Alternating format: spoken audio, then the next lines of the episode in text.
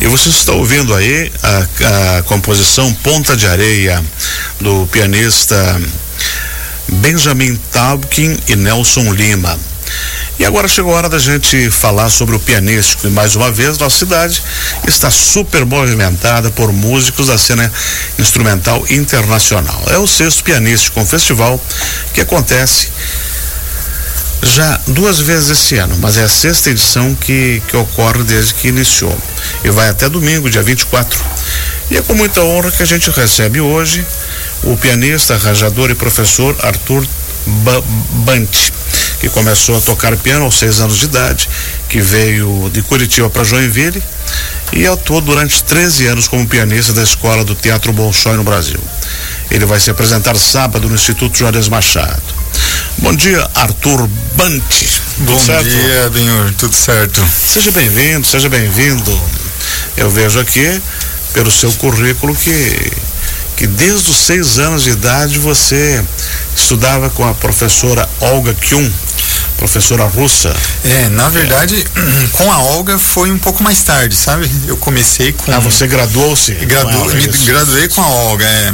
Mas comecei com uma professora eh, muito boa também em Curitiba, a Margarete Milani, e com ela fiquei né, uma boa parte até a minha até a idade mesmo de entrar na graduação. Uhum. Aí na gradua graduação que eu comecei a ter aulas com a Olga Kyun. E os 13 anos na escola de Bolshoi? Como é que foi o seu aprendizado, o seu amadurecimento? Ah, foi, foi incrível, né? É, assim, eu vim para Joinville, na verdade, para na época foi para trabalhar no Bolshoi, né? Uhum. Então isso que me fez sair de Curitiba para cá e e assim, foi muito importante. Na época eu não entendia nada de balé, né? Não entendia nada do trabalho ali, mas é só normal, de música. só de música. E fui conhecendo, né, a dança e fiquei encantado, né, com essa essa arte de, de misturar a dança com a música, né, e acompanhar ali ao vivo. Então, foi incrível, foi um aprendizado mesmo muito importante para mim. Uhum. Arthur Bant, seu concerto vai ser sábado 23 às 11 horas no Instituto Internacional Juarez Machado.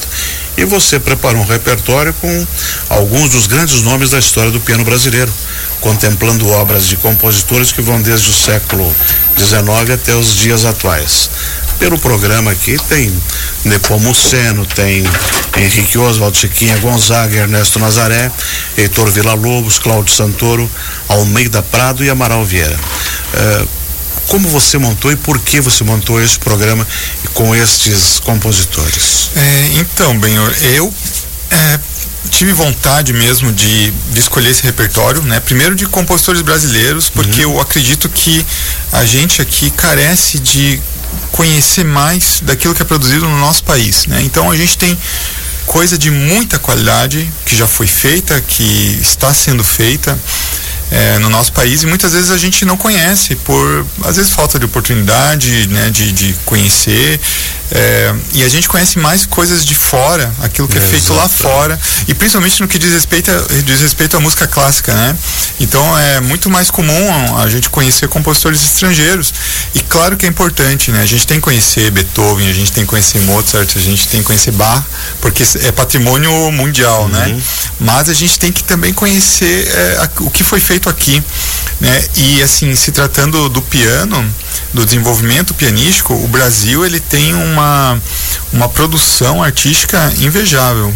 E pouca gente sabe disso, sabe? Tem muita coisa muito bem feita, já desde o século XIX, muito bem escrita, uh, um nível de criatividade altíssimo, né? E que a gente muitas vezes não conhece. Uhum. Então essa nossa uh, escola pianística ou produção pianística que vem ali já de séculos, né? Já vem desde o século XIX.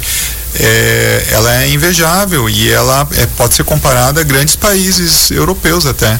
Uhum. Assim, na sua carreira de pianista, teve alguma influência, alguma linha de que você foi influenciado para chegar hoje a ser um, um pianista?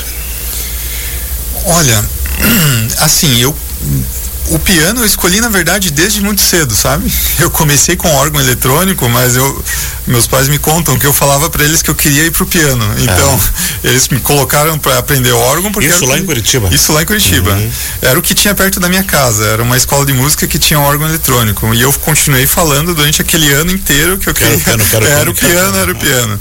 Aí lá tem a Escola de Música e Belas Artes do Paraná, né? Uhum. E aí eles fazem seleção para crianças Isso. e eu tive a sorte de poder entrar e ali que começou, né? Dos sete anos em diante, eu foi o piano, né? Minha vida. Então sempre foi, eu nunca tive dúvida assim de, de, escolher um outro instrumento. Eu sempre me identifiquei com o piano mesmo. Uhum.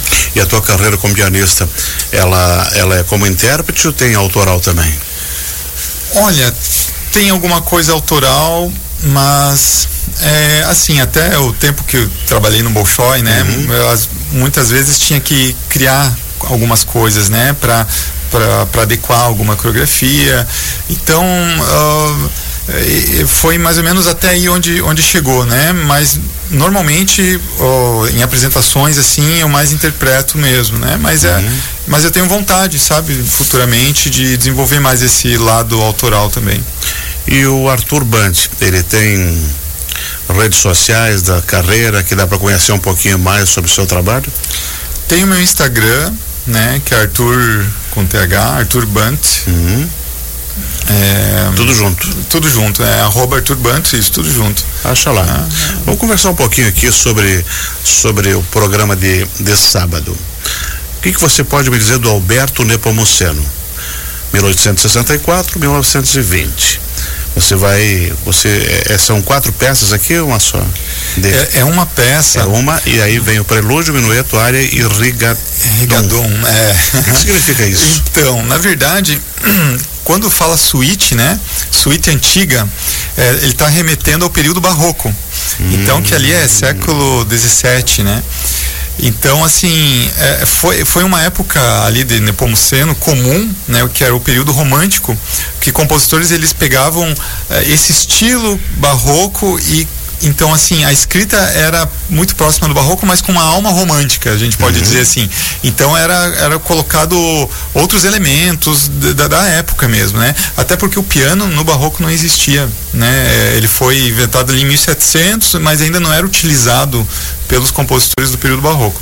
Então, assim, uh, Nepomuceno, ele pegou, uh, ele fez uma suíte, né? Suítes é um é um amontoado ali de várias danças. No ah, caso, cada um desses nomes perfeito, seria uma dança, né? Prelúdio, minueto, aí a área, né? O air e depois o rigadum. Então são uhum. danças com caráter diferente entre elas, né? Uhum. Elas têm estilos diferentes, elas têm fórmula de compasso diferente. Então ele compôs essa suíte bem aos moldes do barroco, só que numa escrita do período dele, uma escrita uhum. romântica, pianística, né? Então usando oitavas, usando pedal, usando uh, aquilo que, que foi comum na época. Aí depois você vem com Henrique Oswald, que viveu entre 1852 e 1931. Uhum. Já estamos vindo mais para cá. Sim. Valsa lenta. Sim. Então, aí é, a, a, minha ideia aqui era fazer algo a, na medida do possível cronológica, né? Uhum, isso. até chegar nos, nos, atuais, né? Nos compositores contemporâneos. Henrique Oswald também foi um compositor da época. Aqui eu peguei uma peça já num estilo, é uma peça curta, na verdade, mas num estilo assim muito parecido com Chopin, por exemplo, uhum. que é um, um pianista, né, é, foi um pianista romântico, né, e que compôs valsas e nesse é, nesse estilo mais assim sentimental, né, um pouquinho até melancólico talvez. Então é bem nesse estilo, né? Chiquinha Gonzaga e os Salões. ah, sim, né? Chiquinha Gonzaga acho que já é mais conhecida, é, né? E aí do, essa música público, né? Saudade, né? né? É, aí composição então, dela. Essa música eu também resolvi mudar um pouco daquilo que a gente está acostumado de ouvir de Chiquinha Gonzaga, né? Os tangos brasileiros, né? Choros uhum. e é uma valsa essa música. E, e, e, a saudade, né? Esse nome já é sugestivo é. e foi dedicada a Carlos Gomes, que também foi um outro grande compositor brasileiro que eu, que eu tive muita vontade de incluir também no programa, mas é que é tanta gente, né? Como eu falei antes, né? É, não, não ia ter como, que, né? Mas assim, serve aí a, a ideia para um próximo concerto, talvez. Aí vem outro contemporâneo da Chiquinha e duas, todos viveram mais ou menos juntos aqui, ó. É. O Ernesto Nazaré, de 1863 com 1934 que ele morreu, né? Sim. Batuque, turbilhão de beijos e escorregando. Sim. E quem foi o Ernesto Nazaré? Ah, Ernesto Nazaré, pianista super importante, é, também, né, nesse, contemporâneo ali de Chiquinha Gonzaga.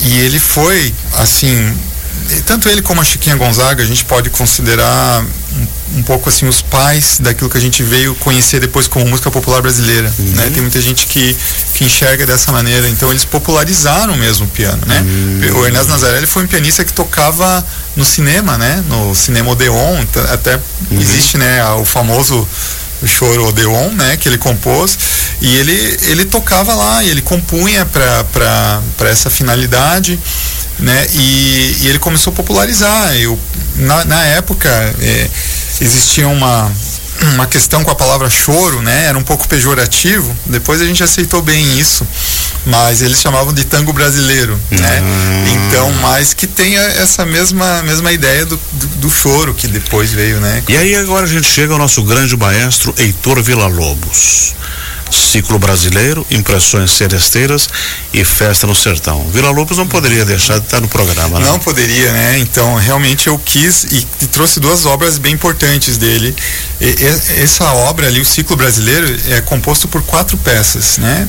É, ia ficar muito extenso o programa se eu uhum. fizesse as quatro, então resolvi pegar duas que ficam bem no meio.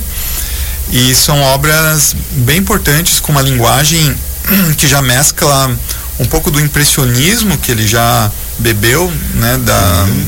da Europa que estava acontecendo né, na França naquela época e elementos brasileiros, como sempre, né? Então, muito rítmica, muito contratempo, enfim, né? Bem a, a, a música de Vila Lobos mesmo, né? Agora já chegamos um pouco mais conhecido que é o Cláudio Santoro, que é contemporâneo nosso, né? Paulistanas, Lento e Alegro. Sim, o Cláudio Santoro também é um compositor brasiliense. É, que depois foi para a Rússia. Tanto é que o Teatro Nacional de Brasília é, é Cláudio Santoro. Né? Exatamente, Cláudio Santoro, é. é pra, em homenagem, né? E um compositor também com uma produção é, bem muito bonita, muitas coisas bem escritas para piano.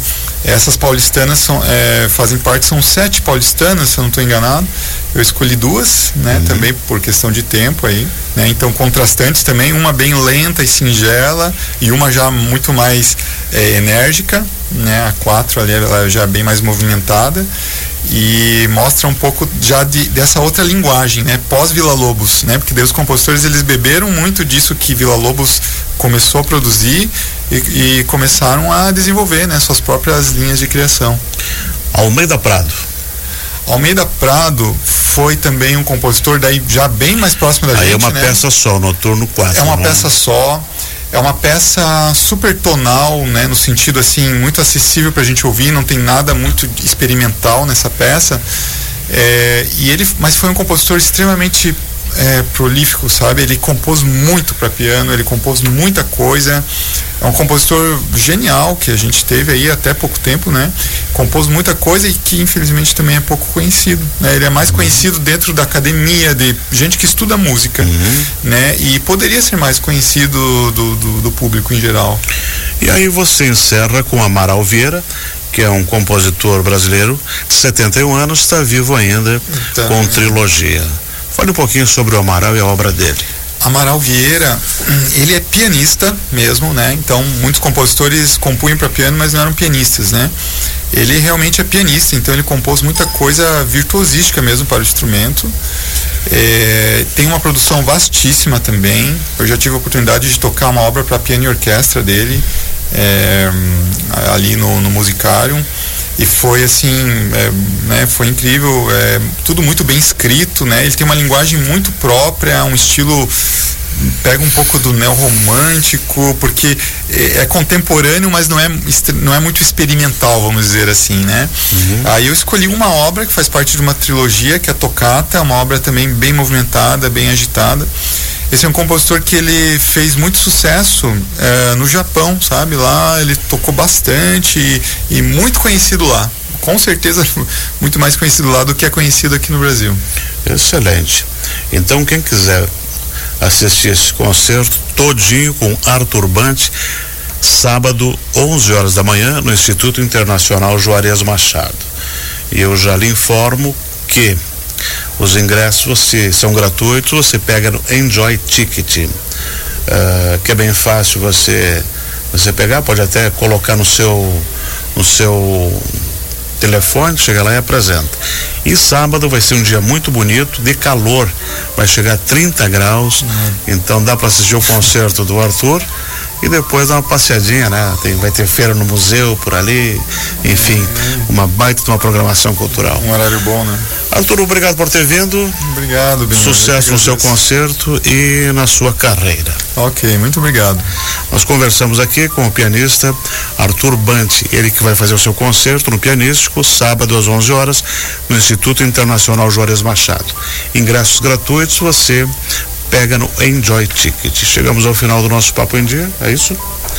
Eu volto às 12h30 no Jazzville. E você ouve agora Valentim Magiar com Haydn Sonate.